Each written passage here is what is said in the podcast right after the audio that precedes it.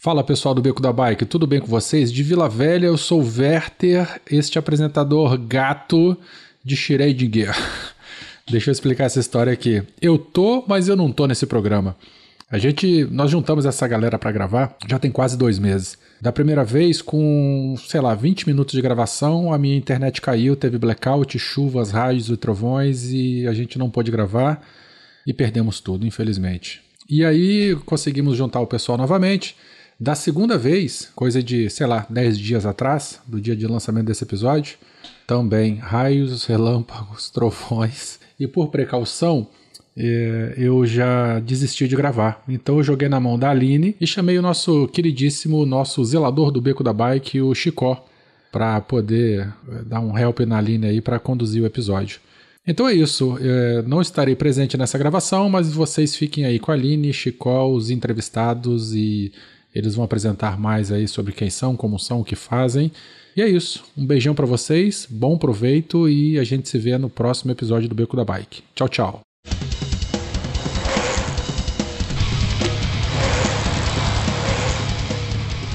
Beco da Bike, o podcast onde os ciclistas se encontram.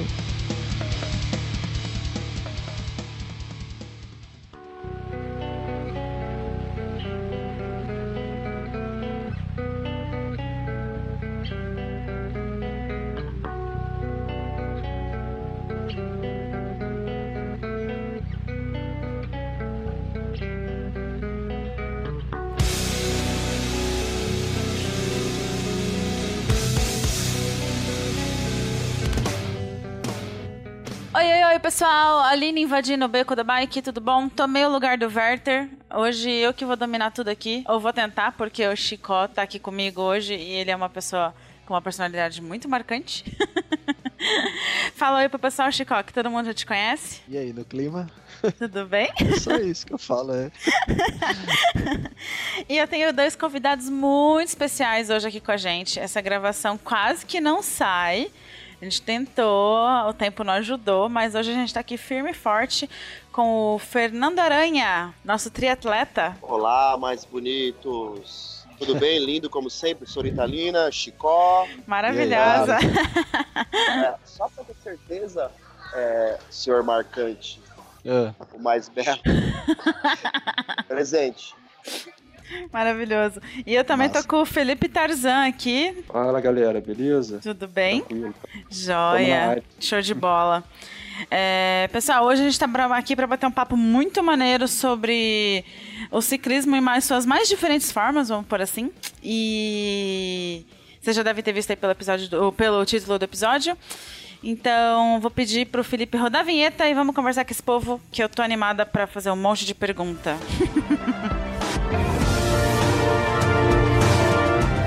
Beco da Bike. Coloque água na sua garrafinha, afivele seu capacete e bora pedalar.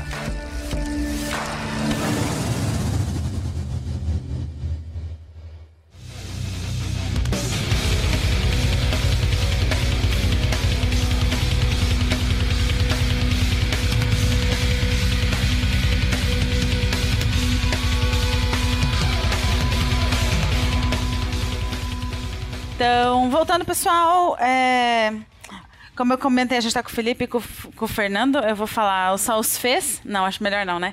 É, e. Como Ah, pode você. chamar de aranha que não tem É o problema. Aranha também? Beleza, combinado. Pra... Vou falar o Aranha e o Tarzan, né? Quem sabe eu não me confundo muito.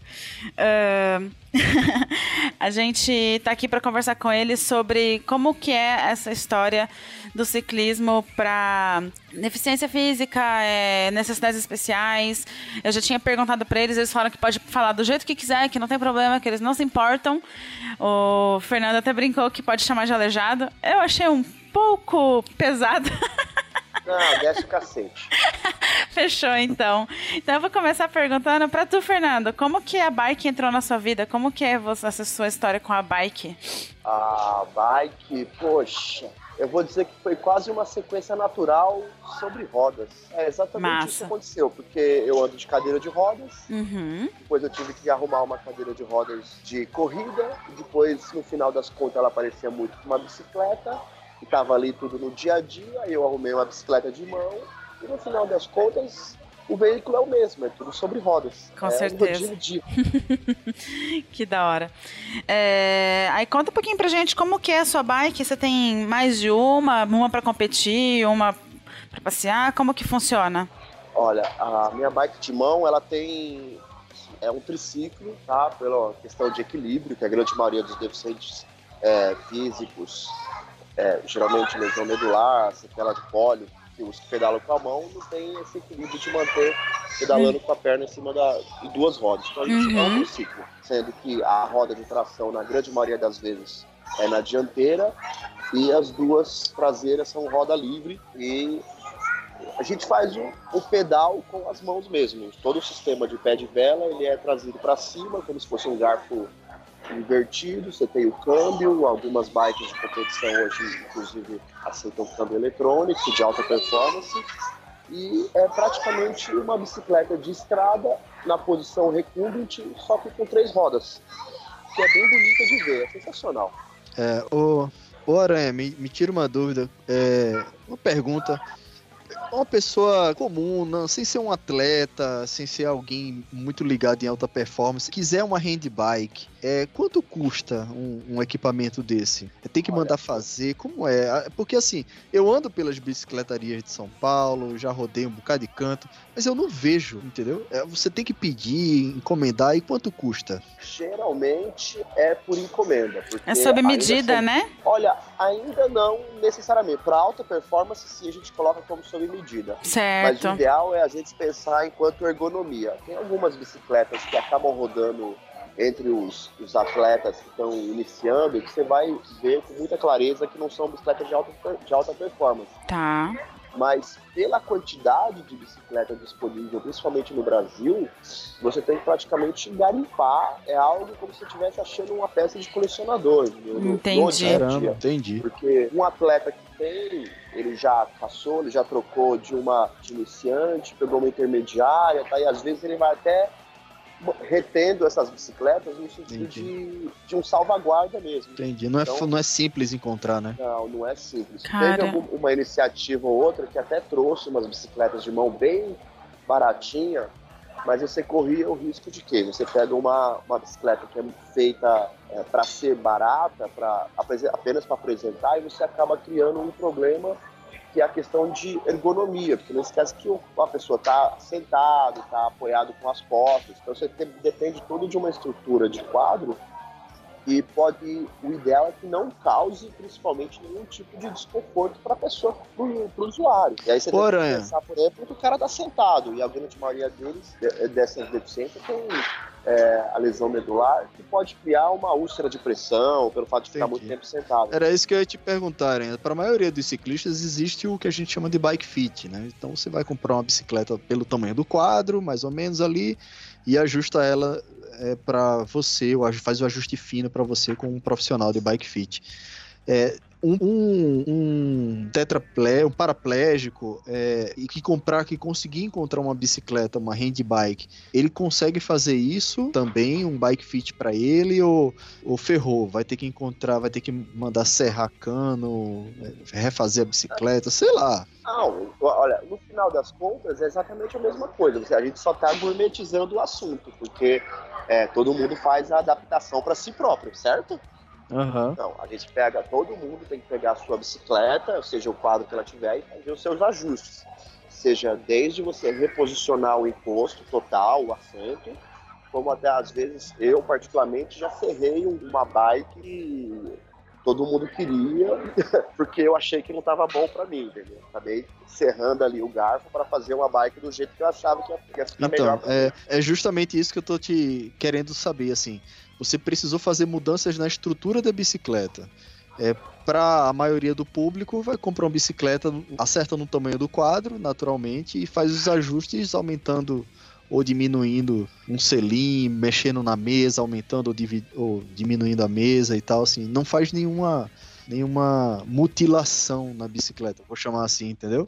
É, mas vamos, vamos pensar Porque às vezes, pelo número de equipamento disponível, às vezes você acha algo Entendi. que tá próximo do, do que você Aham. pode fazer. Já pra Mas, handbike é mais difícil, né? É, na rede bike é muito mais difícil você ter um, achar um equipamento. Entendi. Mas claro, se você tiver a condição de buscar direto na fábrica, numa fábrica de alguém que já está produzindo, você tem a condição de escolher é, por tamanhos também já, já tem essa disponibilidade. Ah, que Inclusive, massa. até mesmo algumas de alta performance, ela tem, tipo, um quadro meio que padrão, e a grande maioria das adaptações ou dos ajustes que a gente pensaria como bike fit, ou, é, por exemplo, a gente pensa o tamanho do quadro, aí você, você escolhe o tamanho da mesa e o tamanho do selinho, onde você encaixa ali. Aí dentro daquilo você acaba tendo uma gama de ajustes bem grande, certo? Então, então a gente no handbike, a gente pede um quadro de tamanho ou maior ou menor e acaba apoiando o encosto um pouco mais para frente. Geralmente um encosto, um encosto de cabeça. E aí depois Aham. você tem a questão de tamanho de pé de vela, essa coisa um pouco mais precisa, mas aí o atleta tem que saber o que ele quer. O,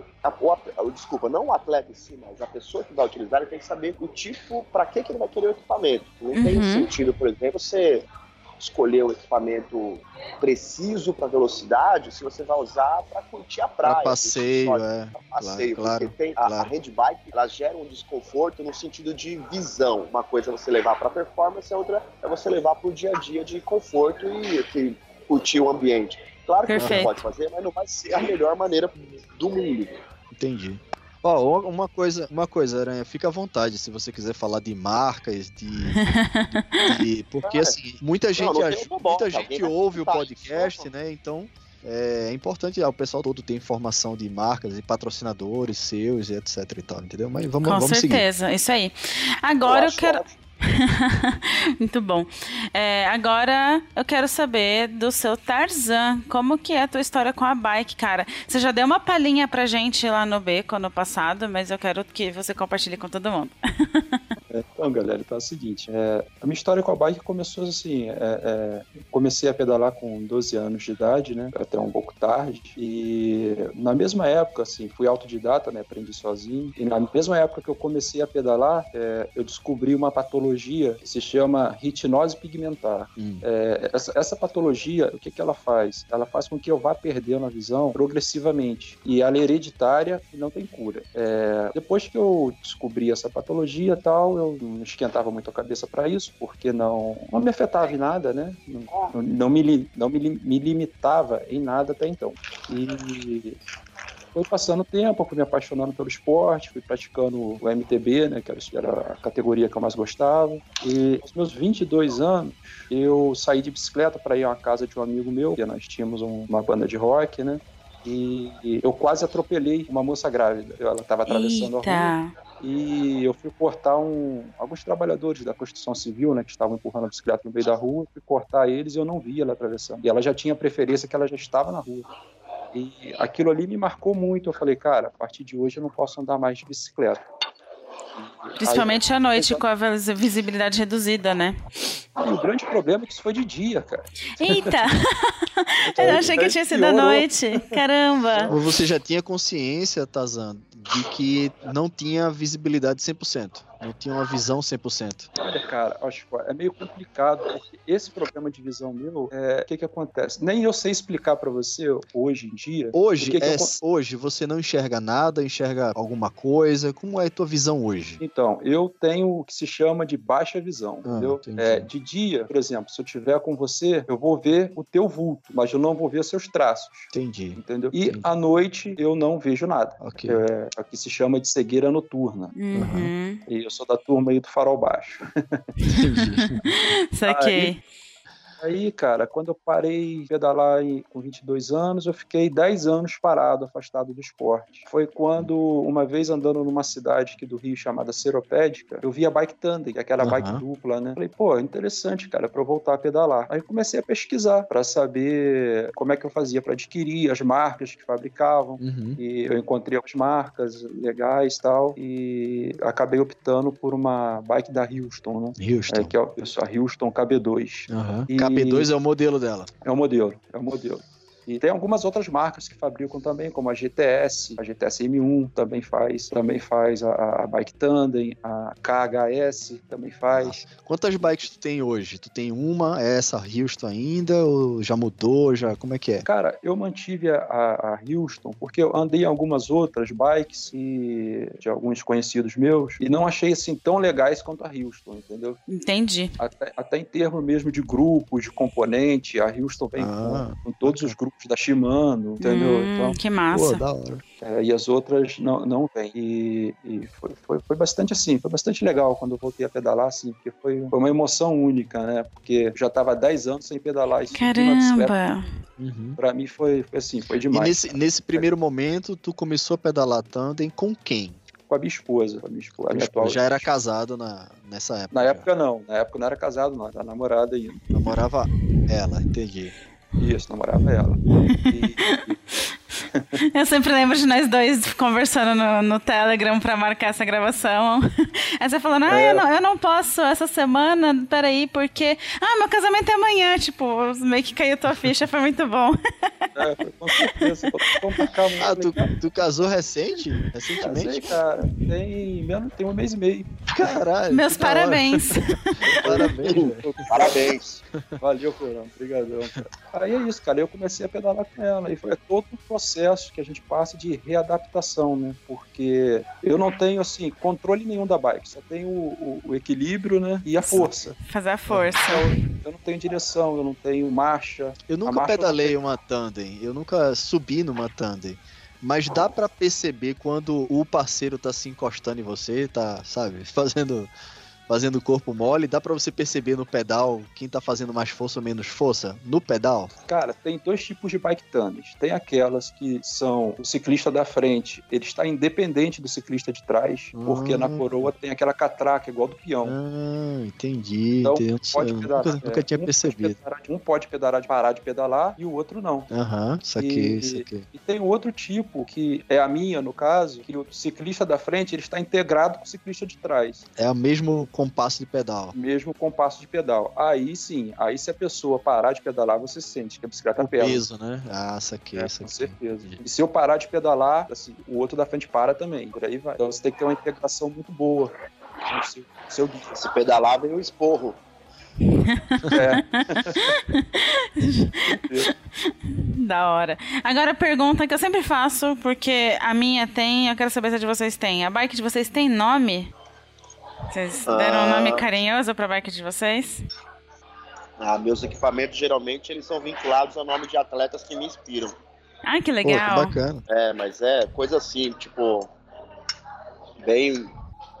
Sei lá, coisa gente de fora, entendeu? Entendi. A minha cadeira de corridas, por exemplo, ela se- acaba.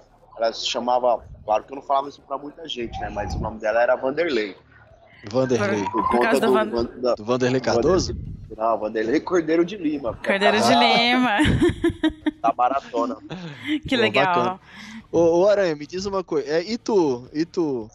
Tazan? Não, Tua bicicleta? Tarzan. Não, cara, a, a minha bike, cara, eu não batizei não, mas assim, no- acho que nos dos primeiros pedais que eu fiz, cara, é, acho que foi no terceiro, a gente passou por, um, por uma partezinha que tinha areia, cara, e a roda de trás derrapou, e foi eu e meu guia pro chão, cara, e batizaram minha bicicleta de Titanic de- de- desde aí. Então, Afundou todo mundo. muito bom, muito bom. Só pra compartilhar, eu tenho uma bicicletinha bem que chama Julieta e é meu xodozinho também. Ai, que tudo! É, eu quero retomar com, com o Aranha uma pergunta que a gente tinha feito na nossa primeira tentativa de gravação, que eu achei muito legal e eu que- queria deixar aqui pra- registrado para todo mundo, que a gente estava conversando sobre a, a falsa impressão de que você tem uma vantagenzinha de... é, me, me fugiu a palavra de... De performance por Performance. conta de aerodinâmica. Era aerodinâmica, essa é a palavra que eu queria. Obrigada, exatamente. Que dá a impressão de que, como tu tá mais perto do chão e tal, numa posição parece um pouquinho mais agressiva, a impressão que a gente tem é que você tem a aerodinâmica a seu favor.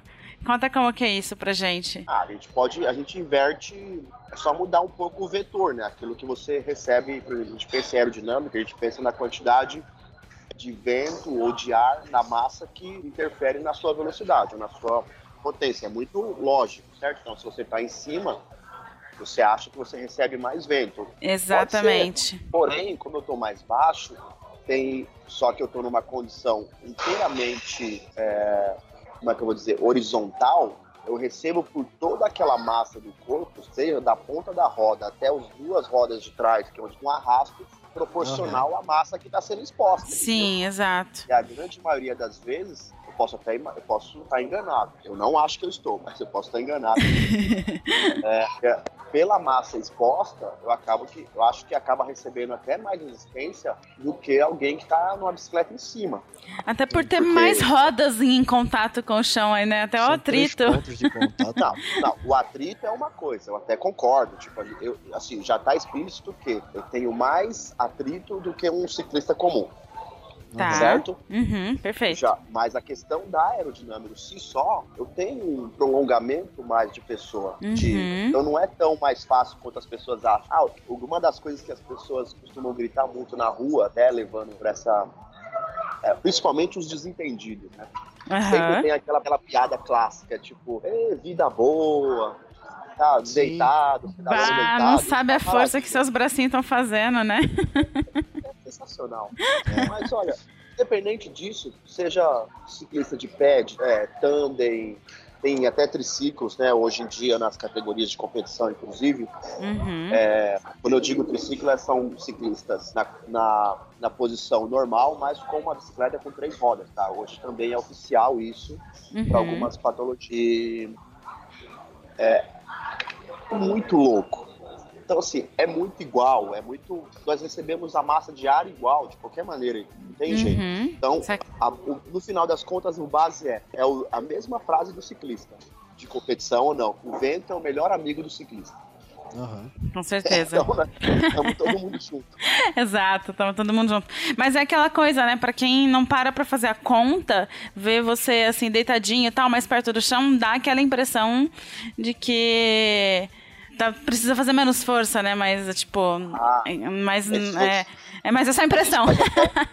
Não, mas é, cara, eu mesmo, porque eu... se você parar para pensar agora nas, nos grupos musculares, é, é óbvio que não é assim. Pô, você tem uma, uma bicicleta que normalmente é mais leve, com músculos ativos muito mais fortes, que são os músculos inferiores. Sim. Certo? Falando de um ciclista que está em cima de uma bicicleta, que está utilizando as pernas. Agora, você tem um ciclista que está deitado, com é, uma roda de tração numa posição que não é favorável, músculos de, de potência que são menores do que os das pernas, geralmente dos braços, por mais que o meu braço seja grande, Cara, os músculos da tua, do teu braço são mais fortes que os da minha perna, com certeza. Ah, mas aí eu vou, vou ser maldoso.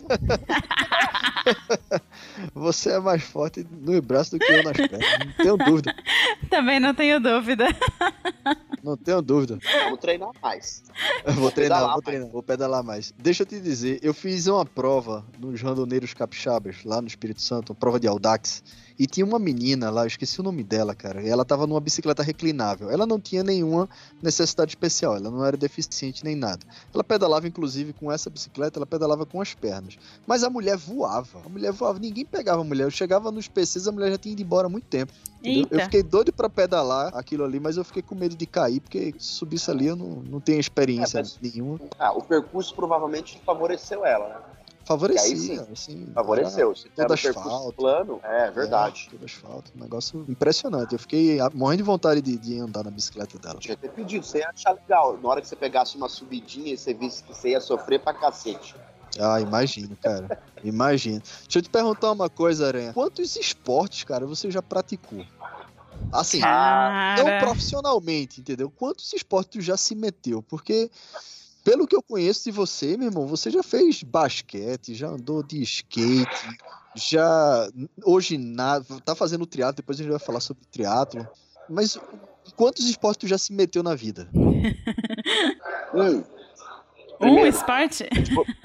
Primeiro, eu tô de boca cheia. não, na verdade, eu, olha, é, deixa eu. Não é tão difícil de contar, não. Deixa eu ver, ó, eu comecei Vamos pelo, pelos esportes oficiais. Comecei pelo basquete, Fui Basquete tu competia. Tu competia. Isso Competia. competindo. Competindo, tá. Isso, competindo, vai, competindo. Basquete, depois eu fiz atletismo, algumas provas de pista, algumas provas de, de rua, tipo maratona. Depois eu fui pro ciclismo primeiro. No ciclismo eu iniciei algumas provas de triatlo. Em seguida eu entrei no ski cross country, que é um, esporte de neve. Que foi o que você foi competir lá em Sochi. Em sorte, isso. Na, Aham. é, primeiro brasileiro a representar Sim, sim. a nação no esporte Paralímpico. paralímpico inverno. Gente, eu não Inverno tenho lá. nem roupa pra estar nesse cast. Tá muito chique hoje, nessa gravação. Se preocupa não, eu também não tinha. Eu passei um frio lascado. Eita! Elaiá. Eu voltei pro taco oficialmente. Mas eu, eu sempre mesclei muito as modalidades no meu dia a dia, seja pra, até para evoluir os treinos. Aí, por conta do triatlo, eu acabei, eu tive que incluir é, também a modalidade de natação no meu dia a dia. Eu não faço as competições de natação, tipo uma prova de águas abertas ou outra, mas não, não faz parte do meu escopo de competição, não. Saquei. Eu já perdi as contas de quantos já Não. Sim, só uns quatro, cinco. É Ah, já é ramificação mais que eu, hein? E tu, Tazan, tu começou com o ciclismo, tu fazia outras coisas, outros esportes, praticava outros esportes e deixou e ficou só com ciclismo. Como é que é? Conta aí. Cara, é, antes do ciclismo, eu competi em natação. É, Natação. natação. É, depois da natação, eu saí porque eu nadava num, num clube próximo à minha casa. E da natação, eu migrei pro futebol, futebol, Hum. futebol de campo. Mas nisso você já já estava percebendo a perda da visão gradativa ou não? Ou isso aí você era tranquilo ainda? Não, era tranquilo ainda. Era, Aham. Ainda era tranquilo porque, como eu falei, eu comecei a pedalar com 12 anos, né? Uhum. E quando eu tinha mais ou menos 15, 16, 17, foi quando, ainda pedalando, né? Com, fazendo ciclismo, mas esporte mesmo de competição era a natação e o, e o futebol. Entendi. E, e depois eu fui abandonando, né, as competições e agora eu voltei com ciclismo e tô estudando aí, já entrei em contato com um projeto do pessoal aqui da minha cidade aqui em Campos, que é o, Rema Campos, para me inserir na, na categoria de canoa havaiana. Que massa, velho. Canoa havaiana. Como é isso, Sim. cara? Explica aí. Sensacional. O que é canoa havaiana, meu? Cara, nem eu sei te dizer direito, porque eu ainda não toquei em uma. Porque assim, o que eu vejo de, de remo é o remo, né? A prática de remo, que é aquele, aquela canoa esticadona com um monte de cara lá e um cara na ponta lá dando o ritmo e, e vai todo Sim, mundo sim. naquela velocidade alucinante. Mas canoa havaiana é o quê? Não- Então, nesse, Posso interferir? projeto... Manda, nesse- manda ver aí, Aranha. Manda ver aí. Não, é. A canoa havaiana, assim, o remo você, você rema de costas, com aquele todo mundo sincronizado, e a canoa havaiana você rema com uma pá só e de frente, geralmente. A canoa ela é muito associada com aquela canoa comprida que tem uma boia lateral. Que eu vou Ah, dizer pra pra você, eu equilíbrio. tenho, que, é, eu tenho que assumir que eu não lembro parte, aquela parte específica, mas é, é- lembrando, é basicamente isso. É um remo, um remo único Ah, cara. só e é dividido. Eu já vi isso, já. Já vi. Saquei. E- Então, esse esporte aqui tô tentando me inserir. Aqui tem o remo também, só que o remo eu não consegui vaga. Porque Ah, eu sugiro até que você pratique o triatlon, viu? Porque ó, vai valer a pena pra você. Você já nadava, pedala, agora dá uma corridinha que provavelmente você faz bem no seu dia a dia já, né? Pô, Fernando, eu tentei correr uma vez, cara, mas meus dois joelhos ficaram do tamanho de uma bola de basquete. eu não sei por quê, o que, que aconteceu, cara. É, Cara, eu não sei Cara. correr também não. Eu começo a correr, um joelho bate no outro e eu caio no chão. Pô, eu chego a sair faíscas, pô. Que bom que o pedal na bicicleta é travado. É. O movimento é cíclico. Com certeza. Ô, ô, Aranha, tu falou uma coisa aqui do, do ski cross country e eu fiquei aqui pensando, me tira uma dúvida. Você tá lá competindo, você cai, o esqui cai, sei lá, desliza no gelo, caiu o atleta. O atleta levanta sozinho, tem alguém pra ajudar. Como é que funciona isso na competição? Entendeu? Você competindo lá. Olha, é, pelo fato de ser um esporte paralímpico, ele se preocupa muito com a segurança. Tipo, tem. Aham. Não vou dizer que tem gente lá que vai te levantar, não é? Não tem isso, mas eles, por exemplo, acabam. Eles não, não proíbem que você receba algum tipo de ajuda para poder se levantar. Porque é uma questão de segurança também, né? Claro, lógico, você vai gelado. falar gelo, exato. Nada de excepcional. E geralmente eles fazem com muita segurança o percurso. Sempre tem algum fiscal, alguém próximo. As outras equipes. Como um esporte, é até um esporte em desenvolvimento e eles querem que os atletas participem mais, poxa, é, todo mundo é muito solícito. Eles querem mesmo que todo mundo dê certo, que evolua junto. Então acaba Ah, sendo bacana. muito bom bacana. dia a dia. Entendi. Então, você caiu, levanta. Se você não conseguiu, você grita. Em algum momento alguém vai aparecer para te ajudar. Você pode voltar para a prova ou não. E aí, o que, vai, o que vai te dizer se você foi bem ou não, desclassificado, no final é o tempo, é o tempo final. Então, Entendi. não faz diferença. Se você ficou, tom- parou e tomar um café também e volta para a prova e ganha, Entendi, entendi. Ah, já que a gente tá falando, já que a gente tá falando de, de tombo aqui, é, falar pra mim aí, Tazan, qual foi o maior tombo que você já levou? Cara, a única vez que eu caí nessa bike tandem Foi a da Titanic? foi do Titanic. e, e- mas das na, na, na, na bike é, dita normal, né? Aham. já, já caí várias vezes, cara. Já capotei, já, já Ah, rolei sei. barranco. Beleza, eu sou bom nisso. É, E né? Albatroz? Olha, É. eu já caí, eu já caí de vários tipos, viu? Assim, é, mas cair numa bicicleta com três rodas chega a ser ridículo. Ah, eu sei lá, velho. Fazendo uma curva louca aí. A Ah, velocidade já- que você pega nessa bicicleta passa de 100, não passa? Fácil, velho. Imagina, também não é pra tanto não. Como Não é? não? Ah, mas nos seus treinos, uns 40 e poucos por hora, você faz ali, Esse não braço faz? aí que você tem, meu velho. Com esses braços aí que você tem, você chega em 100 fácil. Não, já bati, já bati. Aqui na ciclovia do Rio, aqui, no Rio Pinheiros, que sou de São Paulo, né? E tem um, tem, um, tem um trecho que, às vezes, a favor do vento, a gente consegue. Ó, bati 50 km uma vez. Que legal, que da hora. Mas que a volta foi sofrida, hein? Ah, só imagino. Hoje, inclusive, tá Não, ventando bastante. O, e, no final das contas, os, ven- os tombos mais bestas, assim, são o- os que mais acontecem, vai. Eu tava pedalando na USP, atrás de dois outros ciclistas, não vou dizer que era um pelotão, nada de... Mas tava num ritmo, uma aceleração boa ali, uns 30 por hora, e os ciclistas foi... Eles estavam andando um do lado do outro, só que no final das contas eles decidiram trocar de lado. E tinha Hum, um cone. Eles viram um cone e cada um decidiu para um lado, só que o lado inverso, né? Aí sobrou Sim. um cone. Dá certinho. Aí eu fui querer sair do cone e eu caí. Simplesmente, tipo, uma curva, não tinha tempo para frear ou Aham. a- aconteceu, mas em competição mesmo, eu não. Eu já caí uma, uma, uma vez ou outra de perder roda. Porque a roda soltou. E aí, Caramba, Eita! que merda, É tipo aquela cena, roda indo pra um lado e você pro outro, assim, tipo. É, não, é tipo aquela cena, eu indo para um lado, com a bike arrastando, Caralho. e a, e a roda caindo no córrego. Nossa, pra ajudar. Que beleza.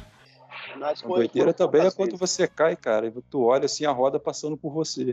Isso é uma sensação É. horrível também. Deve- Sensacional. Deprimente. Isso é sensacional. Jesus. Mas, mas já quebrou o equipamento na minha mão. Tipo, até só não aconteceu em competição ainda. né? Tipo, graças ao bom. Que bom, e vamos torcer pra que continue assim, né? Em treino já quebrou guidão. Já acontece. Ah, não, mito. Já sa- saiu o pneu numa São Silvestre na minha cadeira de corridas. Pneuzinho tubular. Aí lá se vai, deu uma ralada numa roda de carbono. Ai, que que dor no coração. Mas é normal. Você tá no esporte é pra isso mesmo.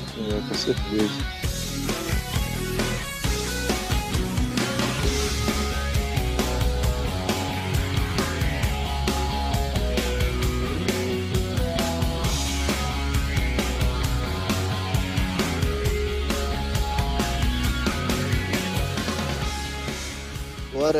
Qual dos esportes você, você se, se sente mais confortável, assim? Qual que tu acha que tu é mais bem sucedido de performance?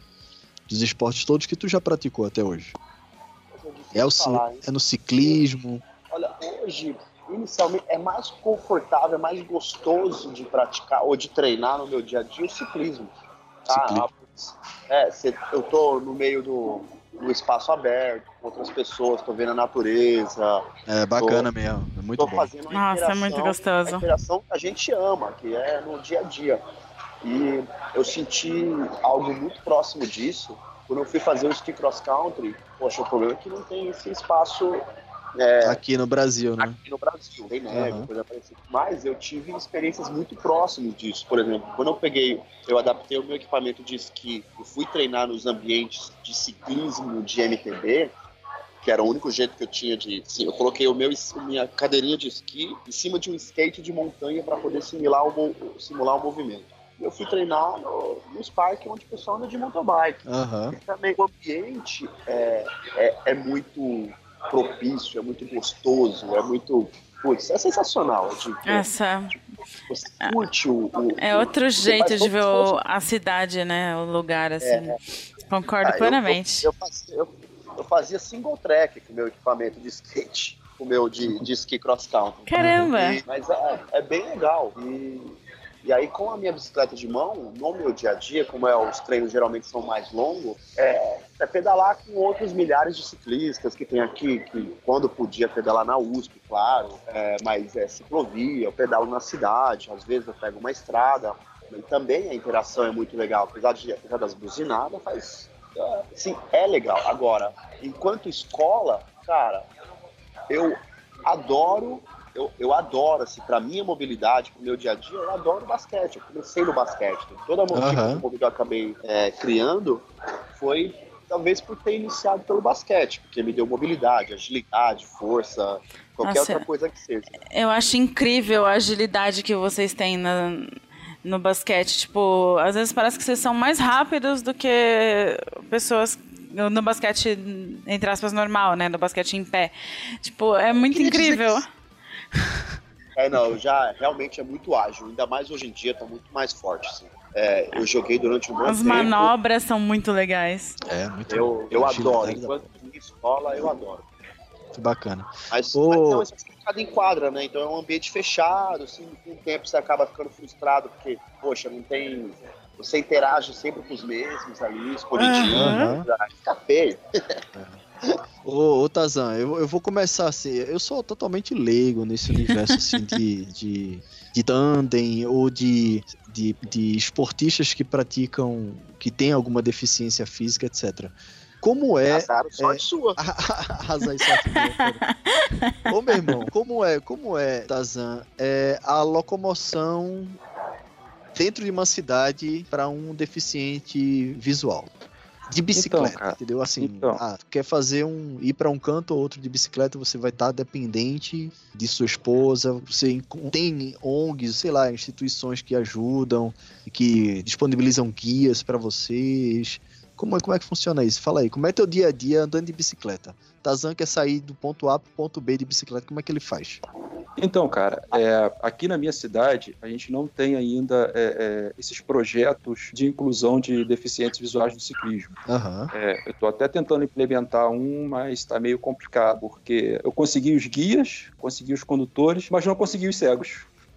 Eu, ah, é. poxa, como assim? É, é, porque a galera apresentei o projeto no. no, no E as bikes? Tu já, também já conseguiu as bikes? As bikes seria o seguinte: eu tenho a minha é, Ah. e tem mais dois amigos que também têm. Ah, Então, o que, que nós faríamos? Nós revezaríamos, entendeu? Nós Entendi. faríamos um. Seria um, um- um encontro quinzenal, né? Seria duas vezes no mês, onde a gente estaria incluindo os deficientes visuais que não pedalam no pô, que ciclismo. projeto foda, velho. Parabéns, meu irmão. Que Muito legal. Verdade. E, pô, obrigado, gente. E no Brasil, em, vários, em várias cidades no Brasil, existem projetos assim. É, tem o Pedala Junto, que é aqui no Rio de Janeiro, que é um projeto muito legal. E, e, além de tudo, é um projeto itinerante, porque ele roda toda a região metropolitana do Rio de Janeiro. É, massa. levando os cegos nesse, nesse não só os cegos, né, mas as pessoas também com baixa visão, é, para esse projeto de inclusão. Uhum. Tem um muito maneiro também que é o de Brasília, que é o DV na Trilha. O cara é um Como é, como é o nome? Repete aí. DV na trilha. TV na trilha, tá. É, de deficientes visuais na trilha. Aham, TV na... E, cara, é o, é o pioneiro, né? Eles são os pioneiros no Brasil e é um projeto super legal, cara. Se vocês tiverem a oportunidade de procurar na internet, é super maneiro. projeto, super Não, massa. A gente vai deixar os links aqui no- nos comentários. eu- Isso aí. A gente põe tudo na postagem pra divulgar É. pra galera. Ah, show, show, beleza. E aqui como é que eu faço, cara? Aqui a gente. Eu tenho meus amigos, né? Que são, alguns são meus guias e a minha esposa. Uhum. É, a Carla, que é minha espoja, que guia de vez em quando. também, o Felipe Xará. Então, aí tem o pessoal que me guia aqui, né? A gente, inclusive, não só no dia a dia, mas também em competições, que eu já participei. Que eu já participei de um, da competição que é o Bike Tour Vassouras, que é no sul do estado aqui do Rio. E participei também da Volta Ciclística de São Salvador, que é a prova de ciclismo mais antiga do Brasil, que ocorre aqui na minha cidade. Que legal, velho. E algumas outras competições que a gente foi participando aqui pelo estado mesmo. Entendi. E no dia a dia, cara, é assim, é, é comum, né? É como se fosse uma bicicleta normal, entendeu? Uhum. É, sabe quando você anda com uma motocicleta e você acompanha o jogo da, da, da moto, quando ela faz a curva e tal? A bike tandem funciona do mesmo jeito. Saquei. O que é difícil aqui na minha cidade, por exemplo, é o trânsito. O trânsito aqui é meio infernal, cara. Aqui é meio complicado. A gente tem uma malha cicloviária muito grande, né? Que é uma cidade de, de 700 mil habitantes. Então a gente tem aproximadamente aí 70, 70 não, 50, 58 quilômetros de ciclovia. Que legal. Então a gente tem uma malha cicloviária muito legal, mas ainda assim é muito desrespeito, muita falta de conhecimento. Ah, eu sei como é. Ah, a gente Agora, sabe Denise, bem, tu, viu? Tu não conseguiu os cegos. Como é isso? A galera tem medo, a galera não acredita. Como é Cara, isso? Eu não sei se eu acho que é mais uma questão assim de zona de conforto do que de medo, sabe, Scott? Porque Ah, entendi. Aí Eu eu fui, eu fui na instituição, fiz uma apresentação do projeto e tal, e também não sei até que ponto também a instituição não colaborou para isso, sabe? Porque hoje, Hum. hoje em dia, hoje em dia, infelizmente, muitos lu- lugares que a gente vai sempre necessita de uma contrapartida. E, e essa contrapartida, no meu projeto não ia rolar, porque eu não, o projeto ele não teria nenhum caráter assim de Lucrativo. é, né, não lucrativo e não só também de, de, é, como é que eu posso dizer, é, é, de é, divulgação de alguma coisa nas costas do projeto. Ah, Entendi. entendi. A gente não, não teria, não tinha esse, esse, essa ambição. disso. A nossa ambição era inserir deficiente visual no ciclismo, ponto, uma coisa super simples. Aham. Mas é, é, dificilmente a gente consegue. Então não sei até que ponto também a instituição não, não, não- não- não- que é a única que tem na cidade, não colaborou para tal. Mas também é, há também essa questão da zona de conforto. Acho que você muitas vezes as pessoas se encontram numa zona de conforto e não querem sair daquilo ali. Então é, Uhum. é complicado a gente chegar a esse ponto, mas vou continuar trabalhando, vou continuar tra- é um trabalho de convencimento, né? Tô ligado. Sim. Entendi. Muitos ali também nunca pedalaram, nunca, nunca montaram numa bicicleta. Então a gente Uhum. tem que entender também que. Vou ter que ensinar a pedalar ainda, né? É. É foda. É foda. com certeza. Aqui em São eles Paulo, aqui em São Paulo, o pessoal do Bike Anjo tem uma bicicleta que eles apelidaram de ODKV. Que tem um significado, não vou lembrar, vou ficar devendo. Mas eles montaram, são duas bicicletas normais que foram soldadas com barras paralelas, assim, pra uma andar do lado da outra, sabe? Sei, sei, o DKV Ah. eu conheço. a- Ah, conhece a DKV? Ah, então eu tô. Aí a, a gente. Eu nunca levei nenhum cego nela, mas eu, eu já pedalei com, tipo, com quem não sabe pedalar nela e já foi legal, sabe? Tipo. Ah, interessante. Porque é. você equilibra e você dirige pra pessoa, né? Da... Sem contar que vai estar com quatro rodas, é mais fácil de não tomar um tombo. É, mas eu acho também que é bem é, é um jeito bem legal também, né? Tipo. É, uma- é um pouquinho de gambiarra, né? Mas. Não, não, mas é interessante porque é o que você falou, para aquelas pessoas que nunca pedalaram, a, a ODKV ela dá uma segurança maior do que a tandem. né? A, a, a tandem você tem que ter um- um- uma sincronia com o seu guia, é muito boa. Você tem que ter, você tem que confiar, na verdade você tem que confiar muito no seu guia e seu guia tem que confiar muito em você. Então, o processo de, aprendiz- de aprendizagem de uma bicicleta tandem, para quem nunca pedalou, é um processo um pouco mais demorado. A pessoa tem que montar na bicicleta, ela tem que sentir como que é o, o- o- ponto de equilíbrio, né? O, o- o eixo gravitacional da bicicleta, porque, é, como eu falei, muita gente ali não, não conhece, não sabe como é que É verdade. Essa ODKV bike, ela essa bike ODKV, o DKV que, que muita gente não conhece, elas são duas bikes paralelas, né? Isso. Exatamente. Elas são presas por barras e aí o cego vai numa bicicleta e o guia vai noutra bicicleta. Então pedalam paralelamente, né? Perfeito, isso mesmo. Paralelamente. E eu queria falar uma coisa rapidinho também sobre essa questão de, de, de bike fit, né? Ah, Porque a, gente, a gente tem um problema com as tandems, assim, é, é- é um tanto quanto complexo. Porque, eu vou dar um exemplo, a minha, eu tenho 1,87m. Então, Pequena, é, pequena.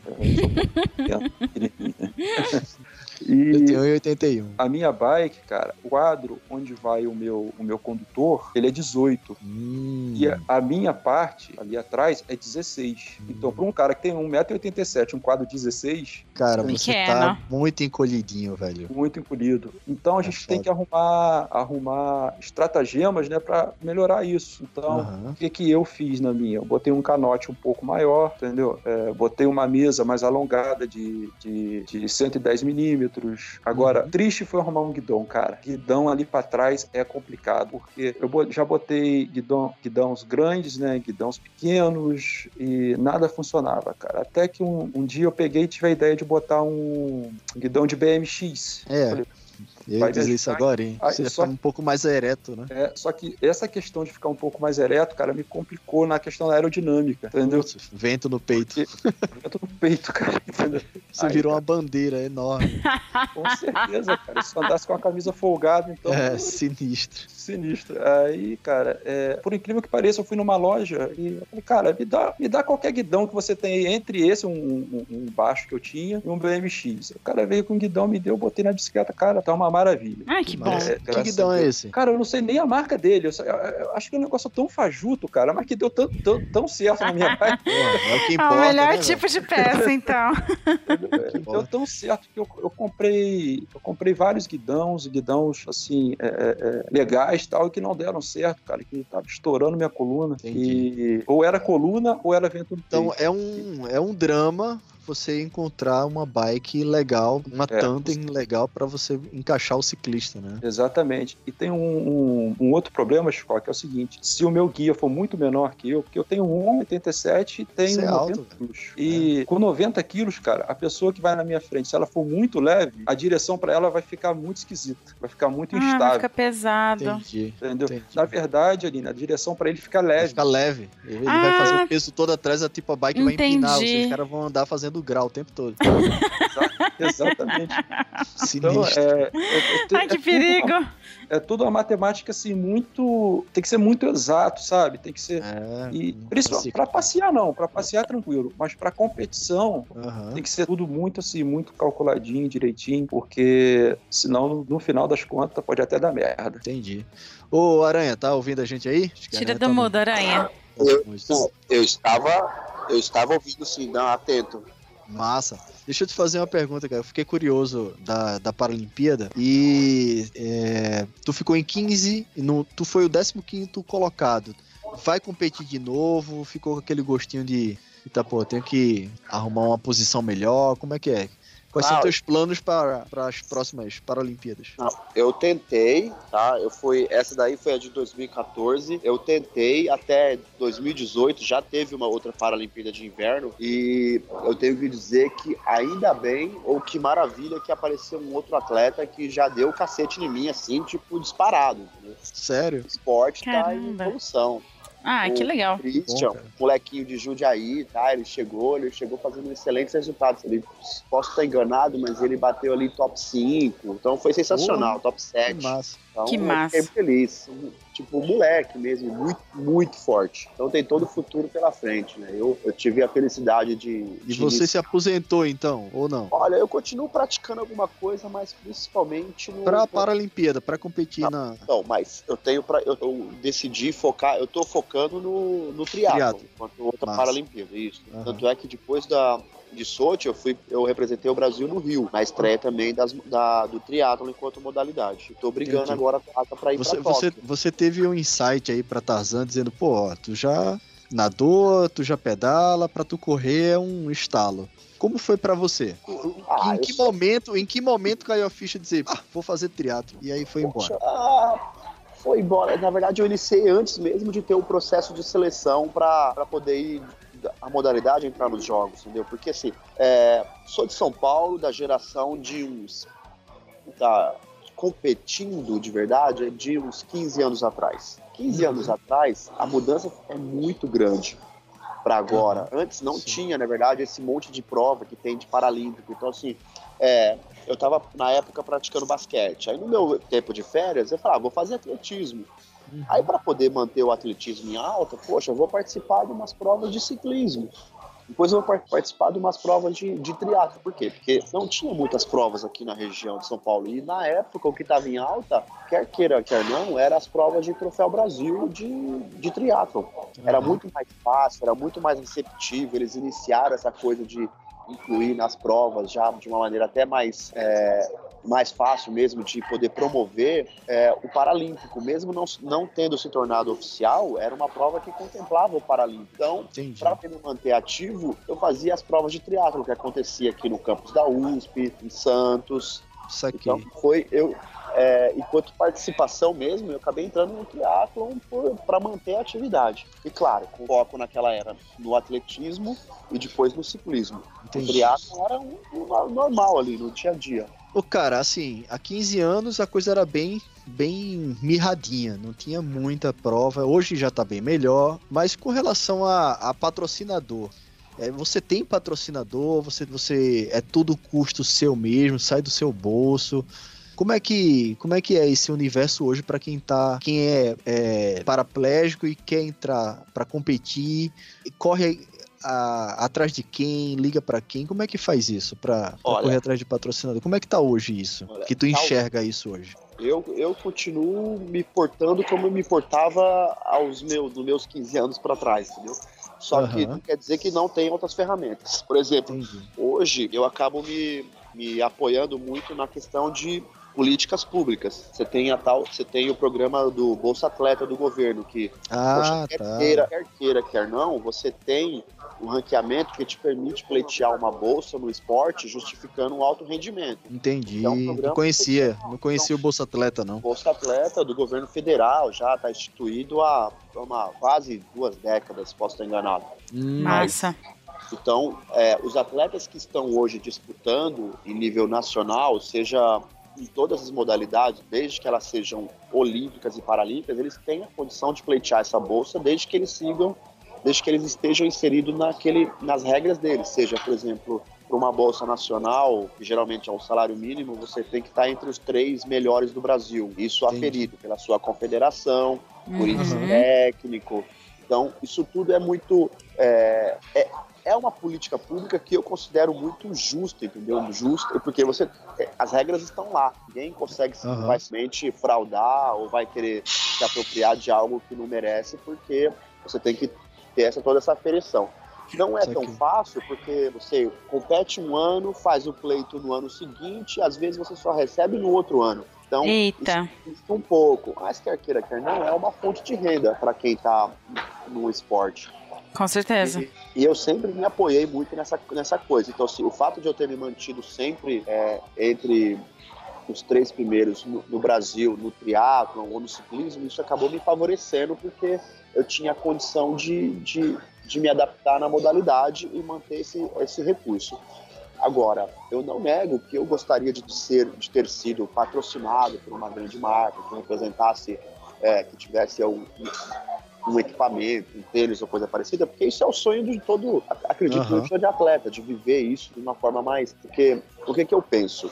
Eu, enquanto atleta, eu divulgo o bom equipamento, de- utilizando e assim, justificando que ele seja bom. Não é necessariamente algo só como, como midiático, mas de, de, de dar uma devolução, de até ajudar a desenvolver o equipamento. Eu gosto muito dessa coisa de tipo, é, você me explora, mas a gente se apoia junto, tá? Vamos crescer os dois juntos. Então, eu gostaria que a minha imagem tivesse sido muito mais utilizada, difundida, mas Claro, claro, lógico. mas em contrapartida, eu tenho outros, outras marcas hoje em dia que têm me ajudado muito, muito, na, na, principalmente manter a minha condição de atleta de rendimento.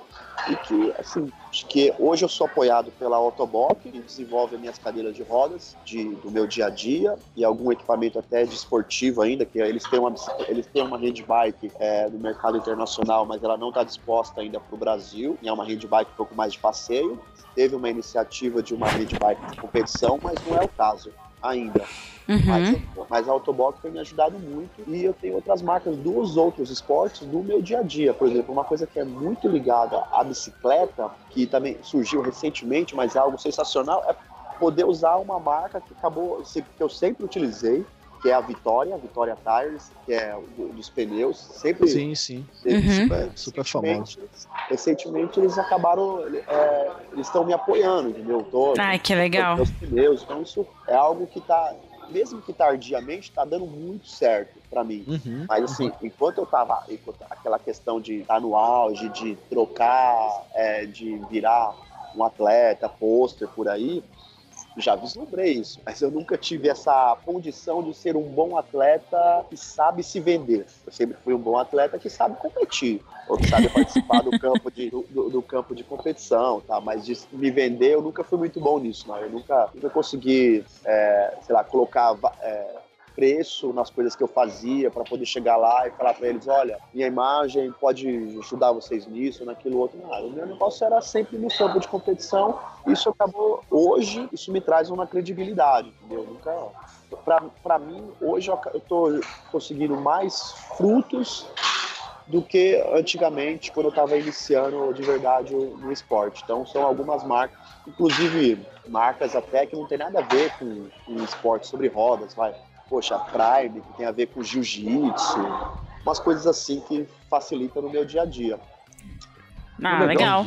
Entendi. Também é que é, esses apoios, tanto público quanto privado, faz com que o atleta de rendimento dedique-se só àquela atividade, né, cara? Isso aí eu acho que é o, o grande, uma grande questão também que pro, pro, pro, nicho de atletas profissionais brasileiros pesa muito, né? Você não ter que fazer outra atividade. Você pode até fazer outra atividade para você sobreviver, mas que a principal seja se dedicar ao esporte, né? Eu acho que Então, isso... cara, é, isso que você tá falando é muito foda, porque eu, eu acompanho um podcast chamado Endorfina, do Michel Bogley, e ele entrevista atletas de ponta. E todo mundo, cara tem história. É excelente podcast, super indico para todos vocês. E, e muitos atletas, assim, de, de alta performance, atleta olímpico e tal, todo mundo tem uma atividade, a maioria, né? Todo mundo não, poucos, muito poucos, conseguem sobreviver só do esporte. Sempre tem uma atividade é, paralela, tem uma academia, presta consultoria, dá aula, etc, etc. O, o atleta É, Fernando Aranha, o atleta Fernando Aranha vive do esporte, vive Não, somente do esporte, faz outras coisas, como é que é? Fala aí, Aranha. Ah, eu, eu acabei adaptando a condição de, pô, eu sou CLT, trabalho numa empresa de que presta terceirização de serviços, de telecom, normal. Hã? só que a condição que eles me dão hoje, principalmente por ser um atleta que já participou de uma Paralimpíada, até pela imagem que eu tenho, é, poxa, eles acabam me dando um pouco mais de espaço. Não quer dizer que eu seja que eu viva disso, todo recurso. 100%, é, que é o sonho de um atleta, né? Eu entendo, assim, eu não sou atleta não, mas eu imagino que seja um sonho. Se eu fosse um atleta, eu queria viver somente do esporte, né? Mas independente disso, assim, eu tenho, a- é, mesmo tendo, eu tenho essa facilidade, é verdade, mas não quer dizer que seja é, tão, tão bela. Tão rentável, né? Não, não Rentável. gera tanta grana, tanta grana assim. Mas independente disso, de verdade, assim, o fato de eu ter a possibilidade de me apresentar, inclusive para as empresas que me apoiam, como alguém que está dando uma devolutiva para eles, poxa, Claro. é sensacional. Entendeu? Eu vou na, eu vou, é, eu vou, eu vou na empresa na qual eu trabalho, eu acabo sendo, eu vou- eu faço as palestras motivacional do grupo da, da integração. É, Ai, que legal. presente, entendeu? Nós estamos, eu particularmente tento fazer isso. E, inclusive, eu participo de outros projetos. Eu tenho, por exemplo, é, junto da Eliane Lemos, o Instituto Entre Rodas, que o nome é sensacional, né?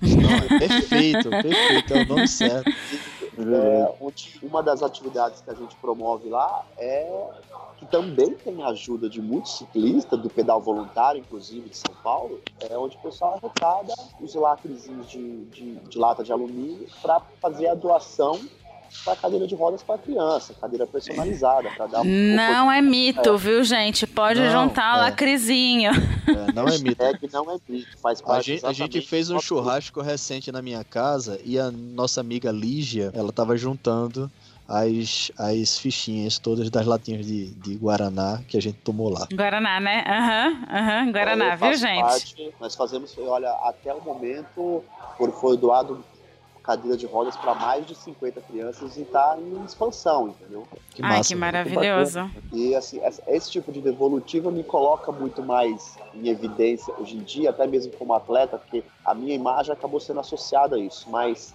é, a minha imagem enquanto atleta, tá? Mas, poxa, não tem sentido você também só ser um- uma peça de entretenimento enquanto atleta, tem que dar uma devolutiva.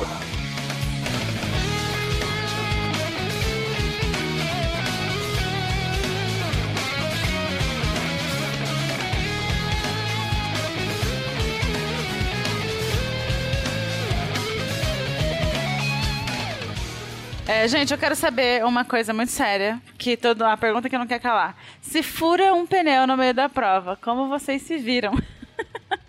Aham. Olha, depende, de, depende do- de como você também se organizou, né? Eu tenho muita, por exemplo, é, minhas provas geralmente no triatlo elas estão em 20 quilômetros. A gente tem ponto de apoio onde a gente pode levar equipamento. Ah, problema, legal. na maioria das vezes, é, são muitas rodas. Eu tenho duas rodas traseiras de uma handbike e tenho um eixo específico. Depois eu tenho uma cadeira de corrida que tem um eixo específico na roda de trás. Tem uma roda dianteira que é aro 20. Depois a, a outra roda da, da handbike dianteira que é a de tração, que é a de bicicleta. Seja, eu teria que levar pelo menos quatro rodas diferentes para poder ser o cara mais seguro do mundo. Então, Saquei. é, É muito pouco equipamento que provável teria que carregar. é muito equipamento. E o mais legal é que a grande maioria das vezes, as minhas provas, elas não são em casa, né? É longe.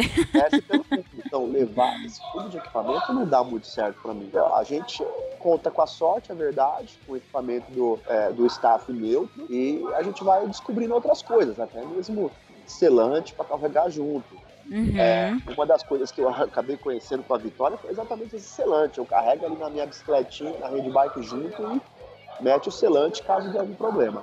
Eu vou te apresentar um- uma tecnologia chamada Mr. Body. Sabia que ele ia falar do Mr. Body. Depois a gente conversa, Aranha. É, ô Tazan, fiquei curioso aqui, mudando de pau pra cacete. Que e esse negócio de banda de rock aí? Tu tocava o quê? Cara, a gente, a gente tocava de tudo, velho. Assim, a gente fazia mais Era- um trabalho autoral, né? Ah, era autoral? Que foda. É. Cadê? Aí, Quer ouvir? Bota um link aí das coisas pra gente ouvir. Depois eu mando pra vocês. Manda aí, que manda aí que eu quero ouvir esse negócio aí. Beleza. E assim, além, além. Diz aí, diz aí. E, na- e- e a gente tocava algumas coisas que eram covers também, né? Mas sempre dentro assim, de, um, de uma levada assim do, do- do- de um pop rock pro punk, entendeu? Mais ou menos por aí. Eu tocava em banda também. Deixa eu te É. fazer uma pergunta, além do óbvio, além do óbvio. Quais a- qual é a maior dificuldade que você encontra no mundo ciclístico pra quem é cego? Cara, que- trocar corrente Você- é uma bosta. Nossa. Gente, eu, eu vou, eu vou dizer que eu não consigo nem enxergando. Tipo, É, Vou te é dar uma bike pra você tentar, então. Uma handbike é mais difícil? Ah, tem cara, né? Porra. Eu deve acho também. No mínimo, a corrente geralmente é mais longa. São É, uma puta engrenagem duas ali. correntes. É. É, Mas É, assim, é. cara, é, falando sério agora, uma dificuldade que a gente tem muito, é, é, eu, eu pelo menos não passo por isso, mas alguns amigos meus passam, é conseguir condutor, cara. Condutor é muito difícil pra quem, pra quem anda. Essa Merda, velho. minha cidade é difícil, porque tem muita gente que sente, sabe, uma responsabilidade muito grande em, em- em guiar uma pessoa com deficiência visual. Aham. E, e já uma galera já não quer. É uma galera que quer andar só na, na, na bike própria, né? Não quer andar no matando. Então, é, há vários motivos, há vários fatores que fazem com que é, é, nós conseguirmos um, um guia, um condutor, seja, seja difícil, entendeu? Entendi. Ah, é, mas acho que a, assim, a maior dificuldade que eu passo é essa, cara. Fora também é, é- é- é um assunto recorrente já aqui no nosso país, né? a questão dos preconceitos, né? Uhum. Sim. Eu, pelo menos aqui na minha cidade, eu, eu passo por algum. Já passei, né? Hoje em dia não mais. Mas eu acho que até muitas das vezes, até por falta de informação. Atenção. Mas é, é, tem a, a, questão dos preconceitos também é bem complicado. Já, é, por exemplo, eu já escutei em um grupo que eu não poderia andar com eles, que eu não, não, não andaria a 30 de média. Que entendeu? merda. Nossa. eu não ando a 30 de média. Nem eu. Nem eles. Só tem um cara, nem eles, né? Tem um cara que anda a 45 de média. Eu quero fazer 45 de média e a lei. A lei pedala forte pra caramba. O Ale, o Ale é. Tá lá no grupo com uma a gente. máquina.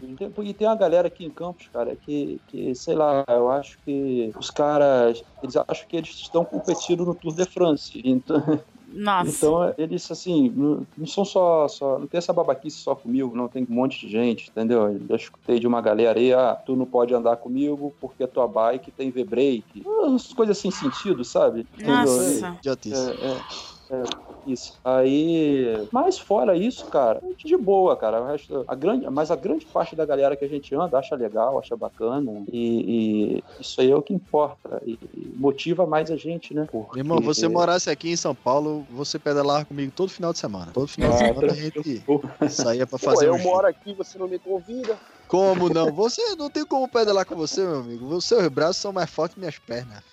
Você. Não tem como pegar você, não. Olha, nem na bike da academia eu consigo dar 50 por hora, viu?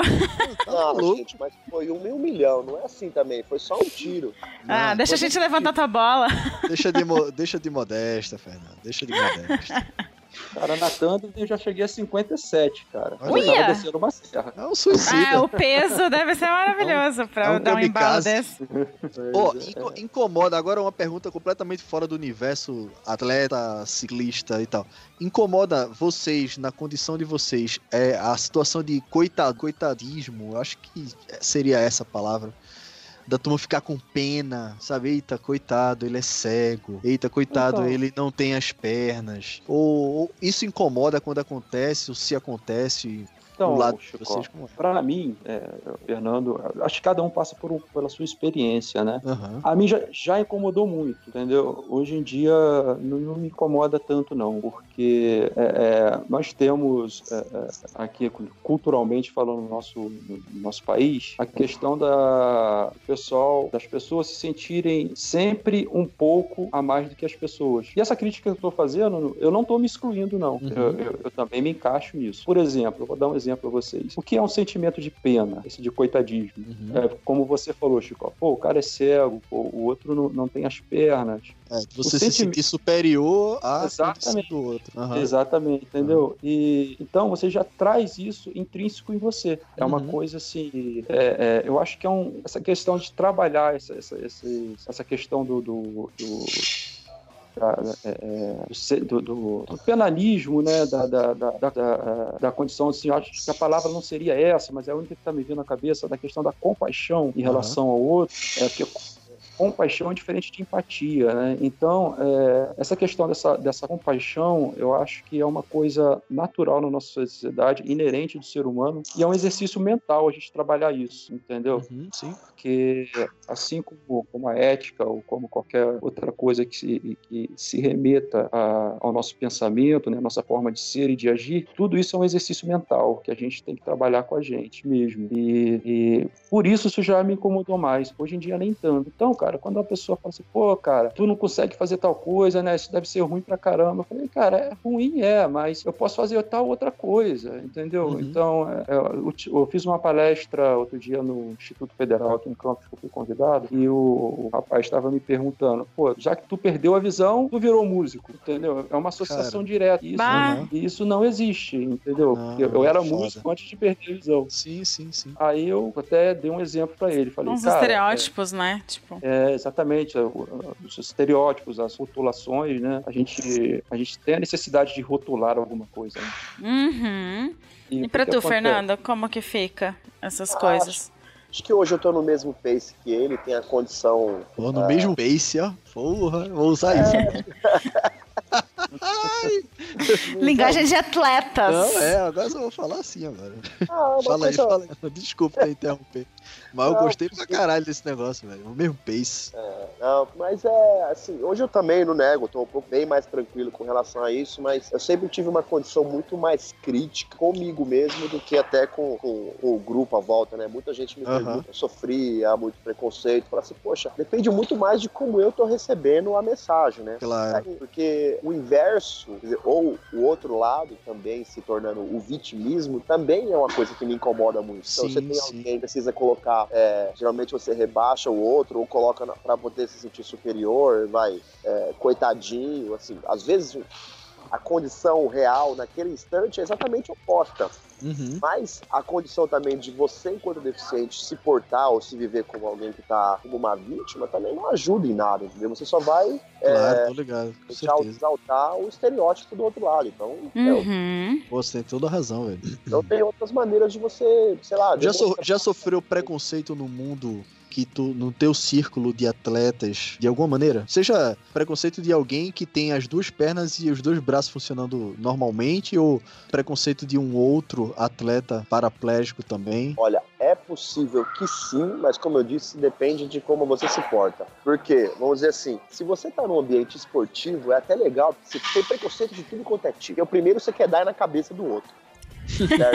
É, a coisa, é a coisa mais legal do mundo, você se portar, tipo, de uma maneira é, mais sóbria, superior, sei lá como é que dá pra colocar isso, ou se é superior ou não, mas, é, poxa, é tão legal, eu entro nos treinos, os caras, assim, não vou dizer que inicialmente todo mundo olha pra mim, eu tô rodando ali junto, aí o cara começa a acelerar, porque o cara não quer. Aham, Mas é, tem quer que ganhar. ver. aham. O cara tem que ganhar. Aí, a gente, no final das contas, a gente acaba fazendo um campeonato, um campeonato mundial de treino. É, o que é bom pra mim, tipo, eu quero que ele se dane, porque eu vou dar na cabeça dele, eu vou fazer o esforço pra dar na cabeça dele do mesmo jeito. Massa. Porque ele vai, dar, ele vai querer dar na minha, porque parece mais fácil pra ele, e eu vou querer dar na dele, porque pra mim é muito mais difícil. Então, Uhum. ou, ou não, né? Mas assim, é, num ambiente esportivo, isso é uma coisa que é saudável. O que não pode haver é, é a coisa da deslealdade, entendeu? Aí, tipo, você utilizar de outros artifícios para poder colocar o cara para baixo, não. Mas enquanto, enquanto sociedade, poxa, é muito comum. Foi como o Tarzan falou, é muito comum você usar esse tipo de comparação até mesmo para você é, se sentir melhor com relação ao outro. Que nem uma das frases que mais me incomoda, que já me incomodou muito mais, mas uma das coisas que mais me incomoda é a frase de comparação com assim, poxa, você tá na cadeira de rodas, né? Mas imagina, tem outros que estão tão pior do que você. Fala Aham. tudo bem, eu estou nessa condição e tô fazendo o meu melhor. O outro Claro. na condição dele provavelmente tá fazendo o melhor dele. Não existe ah, alimentando esse tipo de coisa. Tô Mas ligado. Que o ser humano prefere assim, ele vai falar, ok, eu vou agradecer e tchau. Pra tentar você fazer, fazer você se sentir bem, mostrando que tem alguém pior. Tipo, não faz sentido, né? Tipo, Ah, não faz sentido. tipo aquele algo podia ser pior, não faz sentido, né? Nesses casos, assim, tipo. Então, gente, ó, pra gente ir se encaminhando pro final, é, eu sei que o papo tá bom. É aquele momento que todo mundo fala assim, ah... É tipo o Jô Soares, né? O Jô Soares fazia tudo igual. Eu quero que vocês deixem seus contatos, onde o pessoal acha vocês, onde vocês divulgam seus projetos e tudo mais. Pode falar tudo aí, que depois redes eu vou pôr sociais, né? as redes Espalha sociais redes e tal. aí. Eu vou deixar por escrito na, na, na, na postagem também para quem quiser clicar e acompanhar. É, eu já tô stalkeando os dois no Instagram. Ah, tranquilo. É Fernando Aranha Atleta. Arroba Fernanda Aranha tá em todos os lugares. Tem É, em a... todos os lugares. Massa. Tarzan quer divulgar seu projeto, as suas coisas, A banda de Então, rock. a sua A banda de rock. A banda de rock tá meio parada que eu defendi Tem que voltar, banda pô. Ah, gente, é verdade, o Fernando, a gente não falou. O Fernando não, o Felipe Tarzan a gente não falou, mas ele tá quase. Já- Se já formando, defendi, né? defendi Ah, já? já. Ah, parabéns! Essa que legal. passada. Parabéns. Oficial- oficialmente sou professor de história. Aí sim. Massa. Da hora. Parabéns. Parabéns. Pô, Obrigado, gente. Valeu. E meu Facebook, cara, é meu nome todo, Luiz com Z, Felipe Trindade Silva. Uhum. E meu Instagram é o Felipe Tarzan. Tarzan com Show. M de macaco. E de onde Massa. raio veio o Tazan, velho? Cara, porque quando, cara, quando eu era criança, cara, é, a gente brincava na rua, né? E eu subia em tudo que era coisa, possível e imaginável pra subir.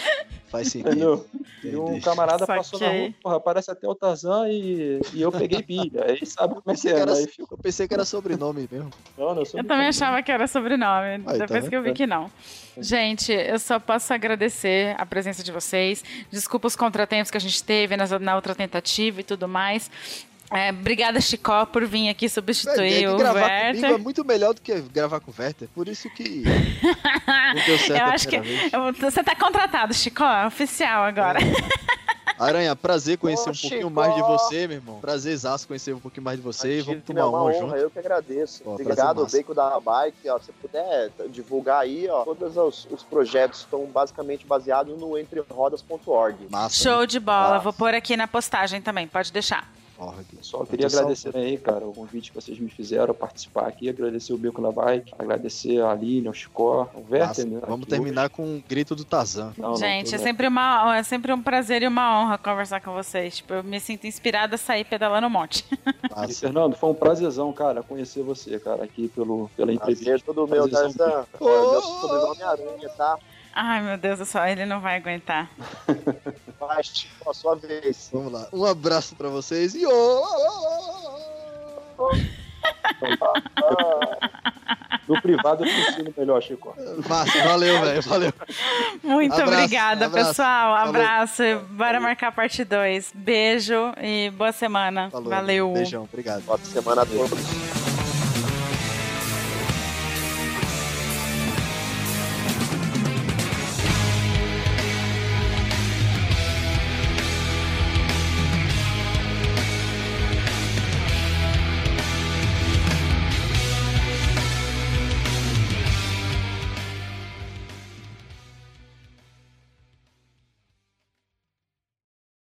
Caí? Tô em pé ainda? Caí não. Você tá, em, você tá em pé, Fer, mas se quiser Ah, pode então tá bom. desconectar. Muito obrigada, tá? E desculpa os Alô? 29 minutos de atraso. Vocês estão ainda, eu tô nem vendo, cara.